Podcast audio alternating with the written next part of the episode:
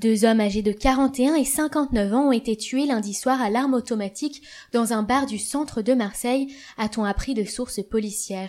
Les faits se sont déroulés vers 23 heures. Trois individus à bord d'un véhicule se présentent devant un bar près de la place de l'Ange dans le deuxième arrondissement.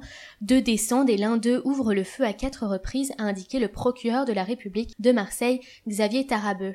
Parmi les deux victimes se trouve Franck Esposito, un homme de 41 ans connu de la police, a expliqué le magistrat précisant qu'il s'agit vraisemblablement d'une affaire de représailles dans le banditisme marseillais.